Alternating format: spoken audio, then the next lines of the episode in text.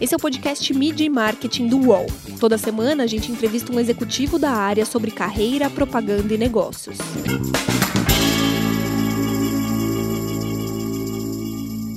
Como trabalhar a lembrança de marca de uma empresa como a Philips para os mais jovens? O bom conteúdo é o grande segredo do sucesso da comunicação hoje em dia? E a relação dos brasileiros com saúde e beleza é muito diferente do resto da América Latina? Meu nome é Renato Pesotti e para falar sobre estes e outros assuntos, essa semana a gente recebe o João Pedro Garcia, que é Head de Marketing da Philips para a América Latina. Tudo bem, João? Prazer falar contigo. Tudo bom, Renato? Prazer é todo meu. Obrigado pela presença. A Philips eh, ainda é muito ligada às televisões, né? Mas vocês não produzem mais esse tipo de produto no Brasil. Como que a marca tem trabalhado isso hoje em dia? A Philips ela fez um movimento muito interessante há pouco mais de 10 anos atrás, né? Onde ela resolveu fazer uma mudança radical na sua estratégia. Tá? Ela resolveu começar a focar exclusivamente em saúde. Tá? É, isso não significa que a gente trabalhe somente com médicos, não significa que a gente trabalha somente com diagnóstico, tratamento, mas a gente tem uma estratégia que a gente chama de contínuo da saúde. A gente entende é, que a saúde ela tem que ser tratada desde o momento que você tem um estilo de vida saudável, que você trabalha a prevenção e depois quando você precisa de diagnóstico e tratamento também. Né? É, então, desse, nesse momento, a gente entendeu que, tomando uma decisão estratégica, algumas linhas de negócio não faziam mais sentido dentro da nossa, dentro da nossa empresa. Né? Então, a linha de TV, por exemplo, a linha de áudio e vídeo e a própria linha de lighting, né, a linha de iluminação, que foi onde a Philips nasceu, né? A gente não tem mais hoje em dia essas linhas dentro da nossa dentro do nosso portfólio. A gente continua trabalhando com parceiros, onde a nossa marca está é, nesses produtos. A gente tem uma, uma negociação de um licenciamento de marca e a gente é, continua com uma parceria muito forte com eles, principalmente em e-commerce, no varejo, por exemplo, para a gente garantir aí é, é, uma, um posicionamento de marca interessante. Mas como, como Philips em, em, si, na América Latina, no mundo todo, a gente não trabalha mais com essas linhas porque a gente resolveu focar em saúde. E como que é cuidar da gestão da marca, da comunicação da marca com esses aparelhos sendo produzidos por outras empresas? Porque, querendo ou não, é a sua marca que está lá e se eu tiver um problema com um aparelho de luz, com uma, com uma lâmpada, eu vou procurar a Philips, né? Talvez eu vá procurar o João Pedro e falar, o João Pedro, isso não está funcionando. Como que é, é, como vocês trabalham essa gestão no dia a dia? É, sempre que a gente gente faz um licenciamento de marca, né, existe um contrato super extenso, né, e eu acho que até mais do que importante do que o licenciamento em si, é exatamente como é que vai ser essa relação com o consumidor, o cliente, né. Então a gente analisa todos os, toda a operação, né, desde a fabricação até o atendimento ao consumidor, é, como é que a gente, como é que é o nosso time comercial, o time comercial do parceiro que agora está produzindo TV, por exemplo, com o, o nosso time comercial, por exemplo, a gente entende como é que vão ser essas relações para a gente garantir que a gente tenha consistência né, na experiência desses usuários, clientes, consumidores e inclusive do varejo.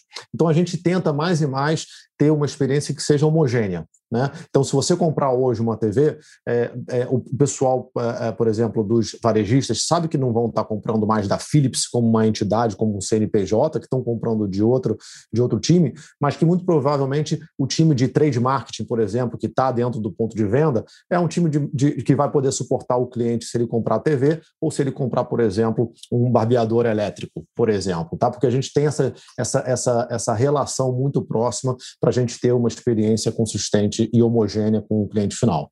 Tá? É realmente um desafio, né? Acaba que são duas, são duas empresas, são duas equipes, mas a gente tem que ter sempre alguns alinhamentos. Existe um guideline muito detalhado de marca, né? Então a marca ela precisa estar sempre exposta da mesma forma, o look and feel, né? A, a, a, o tipo de foto que a gente usa, por exemplo, o tipo de comunicação, todo um guideline visual é, de, de, de, marca de uma forma geral para garantir essa, essa consistência. E como que é trabalhar essa lembrança de marca, principalmente para a geração mais jovem, né? É, isso, isso é uma, é uma pergunta bastante interessante, porque é, eu, eu acho que o nosso maior foco é nessa geração mais jovem e, e, e como a gente está cada vez mais rejuvenescendo a marca na área de consumo com essa, essa, essa, essa audiência mais jovem. Então, alguns exemplos, por exemplo, é, a linha de, de, cuidados pessoais, onde você tem o que a gente chama da, da linha de cuidados para homens, né? que em inglês a gente chamaria de male grooming, que é barbear ou aparar a barba, o cabelo, esse tipo de coisa. É, essa é uma linha muito com um perfil muito jovem né? Porque os jovens hoje, por exemplo, eles fazem menos a barba, eles fazem com menos frequência, né? Essa garotada aí, às vezes fica duas, três semanas sem fazer a barba, e depois faz a barba toda ou, ou adota diferentes estilos. Então, toda a nossa comunicação, ela é, começa a ficar muito mais jovem também. Os nossos produtos, a forma como a gente apresenta, os, os, os personagens das nossas comunicações, eles são mais jovens, eles falam de um jeito diferente, quer dizer, eles falam de um jeito mais é, é, menos formal, por exemplo. Né? E até na área médica, médica, é uma pergunta interessante, até na área médica, que tem é, toda essa, todos esses, esses estudantes de medicina que estão saindo de residência, por exemplo, e ingressando agora no mercado médico, a gente fala muito mais de, de tecnologia, de disrupção, né? a gente fala muito mais de, de, de, de como modernizar a saúde, por exemplo. Isso a gente até fez um, um estudo interessante no, é, é, é em 2020, né? um estudo que a gente tem todo ano, e mostra quão importante é também na saúde a gente falar com esses profissionais médicos mais mais jovens, porque eles estão muito mais digitalizados, por exemplo, e aí o nosso discurso ele é muito mais, é, eu não diria informal na área médica, mas ele é muito mais moderno. Você citou essa, essa questão de levar as, o conteúdo para o jovem. Você acha que dobrar o jovem, convencer o jovem que a Philips é uma boa marca é mais fácil do que convencer os mais, os mais velhos, né?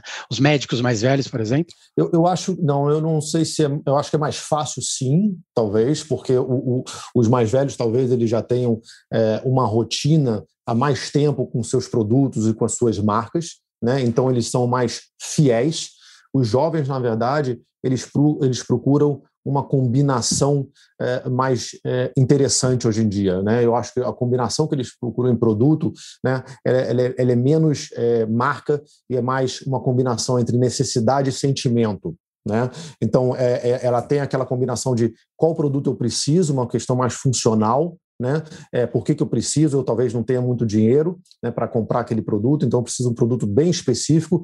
E o sentimento é aquela, aquela marca é uma marca que é, conversa comigo, aquela marca é uma marca que eu me identifico, é uma marca é, sustentável, por exemplo, que é, um, que é um ponto muito importante hoje em dia. Agora, a grande vantagem do jovem também é que a penetração de digital, por exemplo, a penetração de e-commerce em jovem é muito maior. E, e, e, dentro de e-commerce, dentro do digital, a gente usa analytics o tempo todo, né? A gente usa muita informação para entender, né? Muito algoritmo para a gente entender aquele, aquele consumidor e para que a gente consiga conversar com ele nos momentos, né? É, é, de toda a jornada em que ele está decidindo se ele vai comprar ou não um produto, né? Você falou dos médicos né, nessa, área, nessa área de saúde. A, a Philips se tornou uma empresa de saúde, de tecnologia. Como que é fazer essa comunicação para o público final, né? Que não compra os produtos. É. as audiências são bastante diferentes. Né?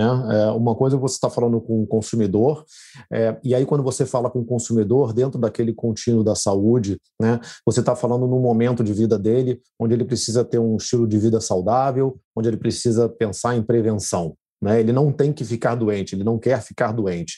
Então, dentro desse momento, a nossa comunicação é uma comunicação muito mais dirigida para pessoa física, para é, é, é hábitos, né? é uma comunicação muito mais de varejo. Né? É, e a gente comunica, obviamente, todos os benefícios de saúde, porque basicamente o que a gente tenta fazer na Philips na área de, na área de prevenção e, e, e bem-estar é basicamente fazer um, diria, um upgrade, uma atualização dos métodos que a gente usa hoje em dia em casa para barbear, para a mulher se depilar, por, por exemplo, para a gente cozinhar, por exemplo, as coisas que a gente usa para os nossos bebês, que as grávidas usam, por exemplo. Então, a gente, basicamente, a gente muda de um método tradicional para um método mais avançado, sempre falando de um benefício de saúde. Né? A audiência do público é, é, é, de, de, hospitais de saúde é completamente diferente. Aí é uma, a gente está falando de uma audiência muito mais de B2B, como você falou, a gente está falando de profissionais, de médicos de diferentes tipos, oncologistas, radiologistas, por exemplo, e agora também profissionais de TI, por conta do processo todo de digitalização da saúde. Né? Junto com isso, vem o influenciador, ele é muito importante hoje, o influenciador, o criador de conteúdo, tanto é, de forma orgânica ou não, ele é muito importante para a marca hoje. Como que vocês ponderam isso na hora de fazer uma, um plano de marketing? Ele é muito importante e eu acho que ele é, ele é, ele é mais importante é, como uma, uma, uma pessoa é, que compartilha um conteúdo relevante. Então, o que, que eu quero dizer com isso? A, a nossa marca para mãe e bebê é a marca Avent. Né? Então, quando você é, é, começa a se envolver nesse momento da gravidez, né? nós como pais ou as, as mulheres como futuras mães, por exemplo, é, você conhece a marca Avent. Né? Então, muitas pessoas conhecem a marca Avent porque a gente tem desde de mamadeira até um aplicativo. Né? Então, é, nesse momento, né, você começa a interagir é, é, bastante com a marca e você começa a, a, entender melhor como é que funciona. Qual é o papel do influenciador é, nesse, nesse processo da nossa marca Avent, que é a marca para mães e bebês? É, um, é um, é influenciador que vai, vai nos ajudar a compartilhar mais conteúdo. Então, acho que conteúdo hoje, para mim, é um dos pilares mais importantes de marketing. Tá? As pessoas interagem com muito, muito conteúdo, com conteúdo de diferentes formatos. O influenciador que a gente usa, por exemplo, para a linha de mãe e bebê, normalmente são pessoas experts. Então, por exemplo, são profissionais que ajudam as mulheres, a, ensinam as mulheres, por exemplo, a como é que vão amamentar, vão falar sobre, por exemplo, os diferentes bicos de mamadeira, caso elas precisem usar uma mamadeira. Vão falar sobre extratores de leite. São pessoas que têm uma, uma capacidade de falar diretamente com a mulher ou com o pai de uma forma bem é, tranquila né? mas, que mas que tenha uma, uma capacidade técnica também muito forte. Né? Então, o influenciador, nesse caso, ele nos ajuda a compartilhar um conteúdo é, bastante específico e bastante, eu diria, bastante relevante, porque é impressionante a quantidade de coisa que você aprende, que você achava que ia saber, mas você vai aprendendo ao longo do processo, é muito legal. E você aprende através dessas influenciadoras, depois você interage com o nosso aplicativo você entende um pouquinho mais, aí você entra na nossa página, tem mais informação, então acho que com conteúdo e as influenciadoras elas têm um papel é, fundamental. Hoje é muito mais relevante ter um conteúdo assim, dessa, feito dessa forma, do que ter uma publicidade, né? Isso mudou completamente o, o desafio, o destino do marketing dentro de uma empresa como a sua, né? Eu acho, eu acho que a publicidade ela, ela te ajuda a te despertar uma curiosidade. Em alguns momentos da jornada de decisão, ela é fundamental. Né? Ela, na verdade, ela pode ingressar um, um, um, potencial consumidor na jornada. Né? Então, por exemplo, se a gente começa uma, uma é, no momento da jornada, naquele momento inicial de despertar curiosidade, a gente começa uma campanha e você ingressa naquele todo aquele funil de compra, você a, a, a, pessoa começa depois a buscar mais informações, ela começa a interagir mais com a marca, até que ela, antes dela decidir a compra. Então, ela vai acessar o nosso site, ela vai acessar o nosso aplicativo, ela vai falar com os amigos, ela vai procurar no YouTube, ela vai procurar é, no Twitter, quer dizer, ela começa a procurar mais informação para ajudar ela a decidir se vai comprar ou não. Então, a publicidade, eu acho que ela mudou um pouco o, o, o papel. Ela tem um papel principalmente de inserir aquela pessoa na jornada toda e, em alguns momentos, lembrar aquela pessoa se ela está saindo daquela jornada.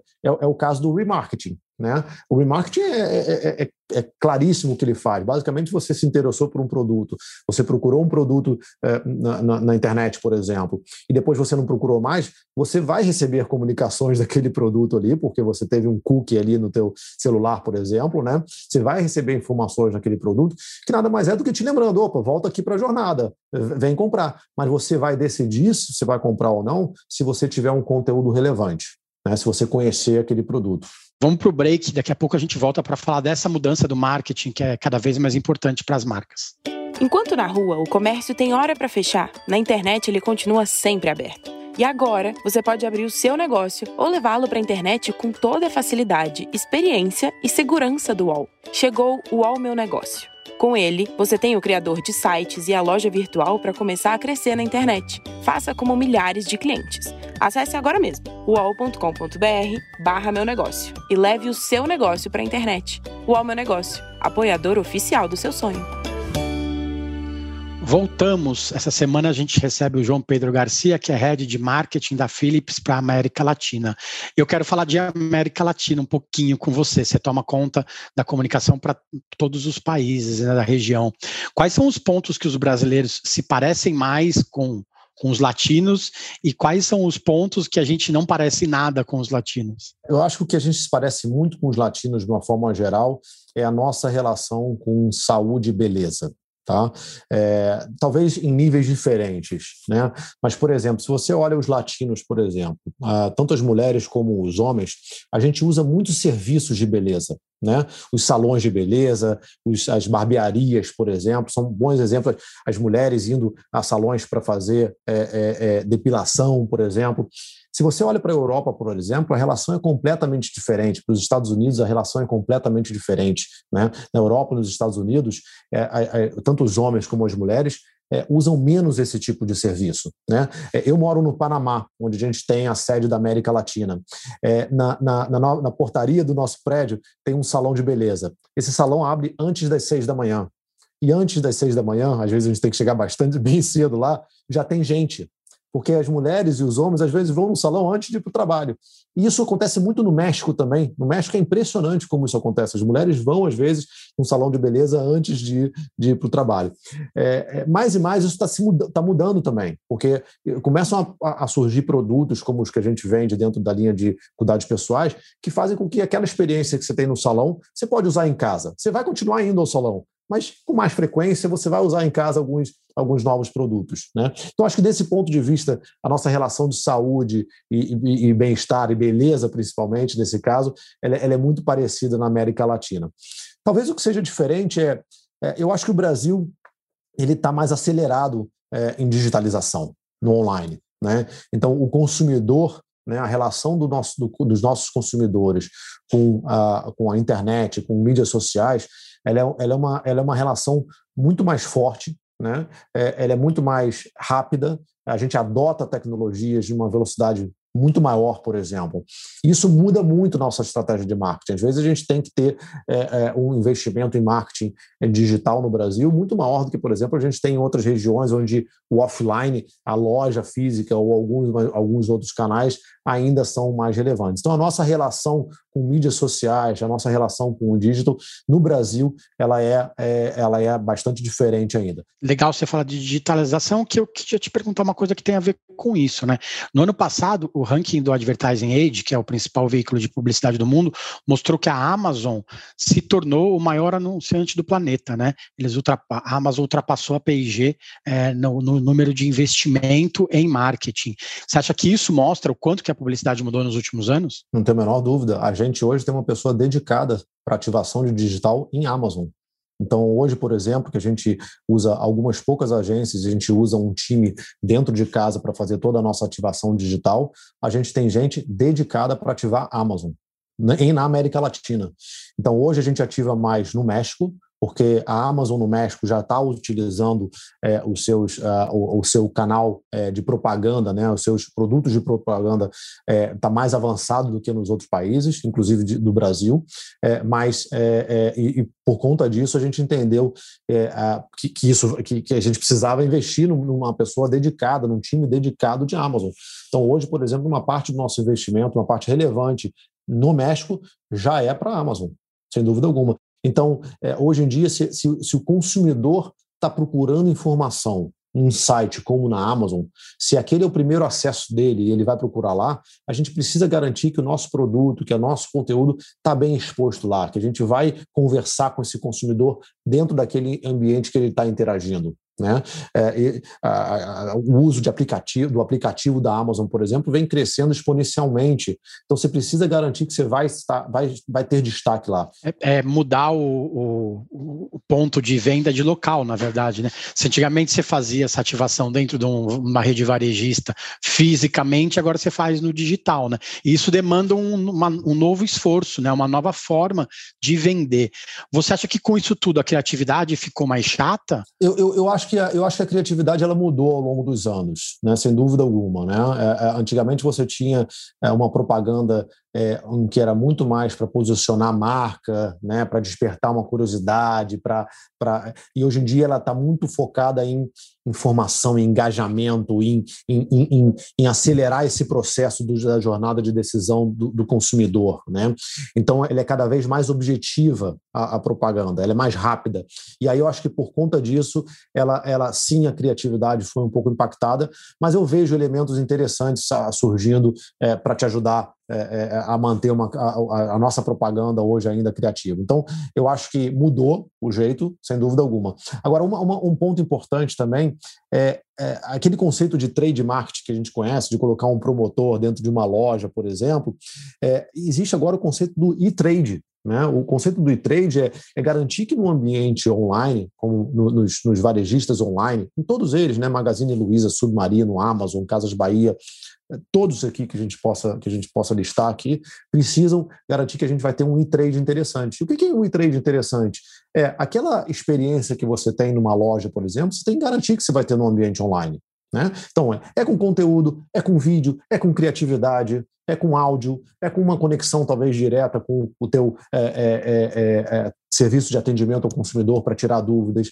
Então, você tem que garantir que a sua experiência é, dentro do ambiente do varejo online vai ser excepcional. Né? E, que, e, que, você vai conseguir medir tudo isso. Então, por isso que é, esse, é, a gente, inclusive, começou a investir em posições estratégicas dentro da América Latina especializadas em e-trade né, que é o trade focado é, no ambiente digital. Digital. A gente falou de muitas mudanças, né? Você está há mais de 10 anos na Philips, você mora fora do Brasil hoje. Quais foram os seus maiores desafios nesse tempo todo de empresa? E o que, que você sente mais falta do país hoje? É, hoje, é, Bom, é, como você falou, né, eu fiquei 10 anos, é o terceiro país, né, contando com o Brasil que eu moro, eu já morei na Holanda, agora estou morando no Panamá. Né?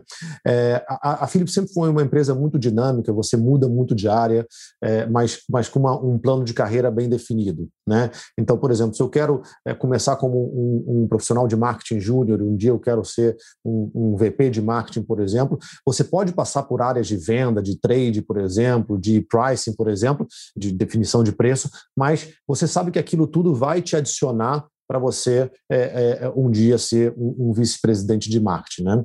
Então, nesse sentido, eu passei por várias áreas, áreas comerciais, áreas de, áreas de produto, uma área, uma área mais de branding, área de estratégia, quer dizer, isso foi me ajudando com o tempo a, a ir somando para que eu ocupasse hoje essa posição que eu tenho de Head of Marketing. Né? É, desafios, eu acho que, é, é, sem dúvida alguma, quando você muda de área, você precisa aprender muita coisa nova. Né? É, então, acho que você tem que estar muito aberto a aprender, e hoje em dia você tem muitos, muitas ferramentas para você aprender. Né?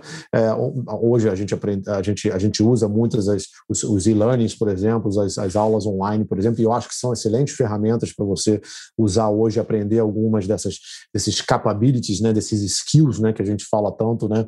E, e a gente aplicar isso no dia a dia. Então, acho que você tem que estar muito aberto a aprender, aberto sim a é, a trabalhar em outras áreas, por exemplo, não aquela área, ah, eu quero ser um profissional de marketing, vou trabalhar sempre com marketing. Não, calma, sai um pouco às vezes. É, é, é interessante você ir um pouco para vendas, estar tá mais próximo do cliente, por exemplo. Então, acho que isso foi, foi, foi muito interessante, mas é um desafio, porque você precisa aprender coisas novas, precisa interagir com times novos, enfim. É, o que, que, eu sinto falta? É, eu acho que o Brasil ele, ele tem uma, uma informalidade que é muito boa também. Né? É, a informalidade no Brasil faz com que a gente, é, é, é, às vezes, você não tem os processos tão bem definidos e a gente consegue trabalhar, às vezes, com uma velocidade melhor. E algumas vezes, quando você trabalha numa empresa muito grande, você tem processos tão bem definidos, tão, às vezes, tão completos, é, em que você tem uma situação de, de, de, desafiadora, como a gente tem aqui no, no Brasil bastante, né? como, por exemplo, é, câmbio, por exemplo, e eventualmente você tem que mudar preço. Né? O preço tem, tem que aumentar preço, é uma, é uma, é uma, é um momento muito difícil.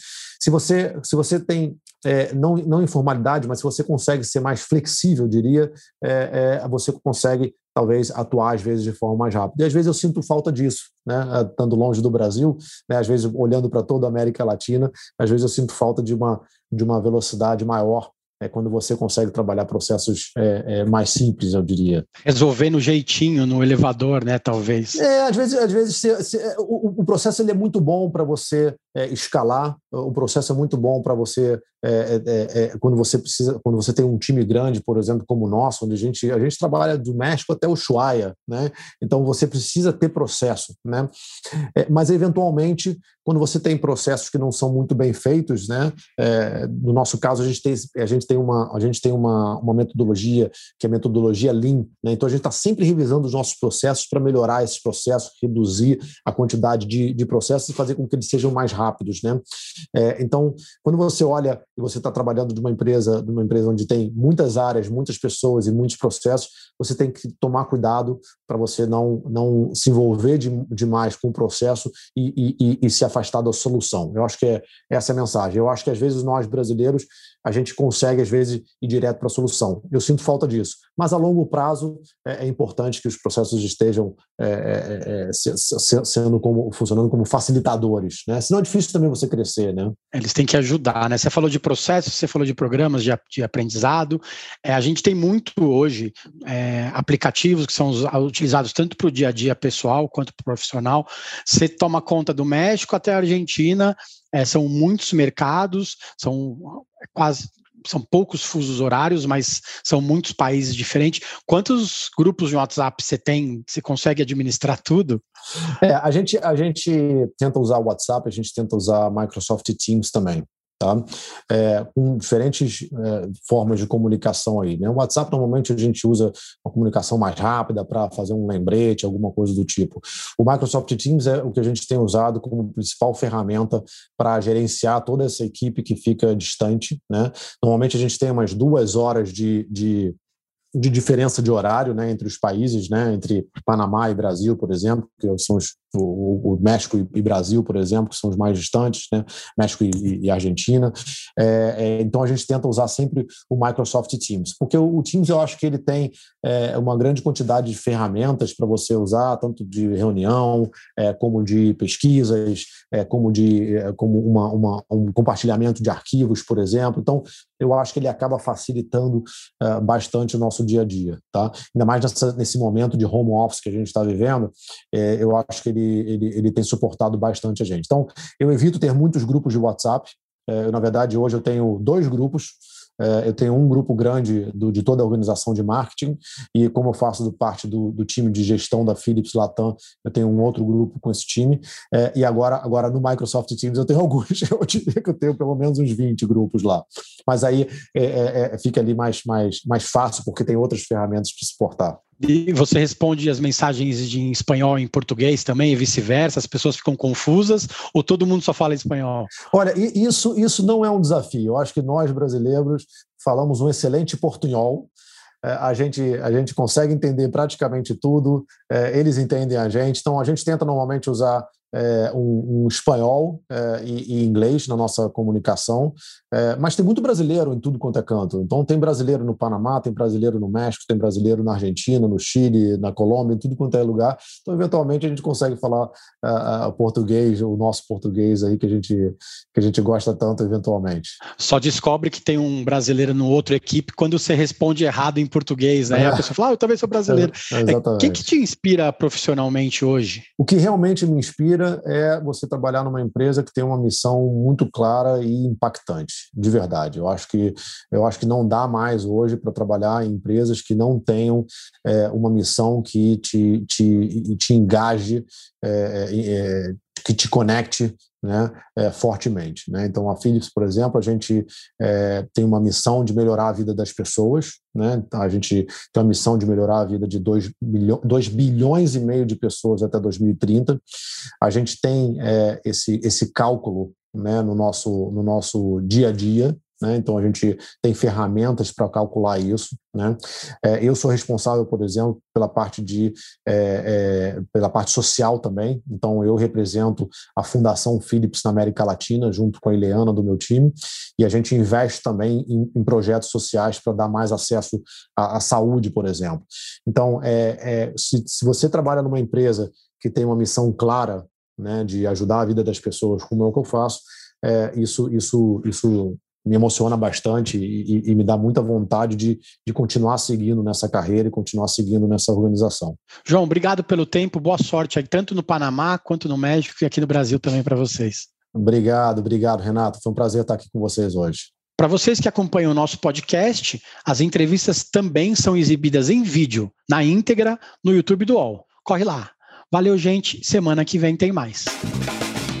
Os podcasts do UOL estão disponíveis em todas as plataformas. Você pode ver uma lista com esses programas em wall.com.br/podcasts. Midi Marketing tem reportagem e entrevista de Renato Pesotti, edição de áudio de João Pedro Pinheiro, produção de Laura Capanema e coordenação de Juliana Carpanês.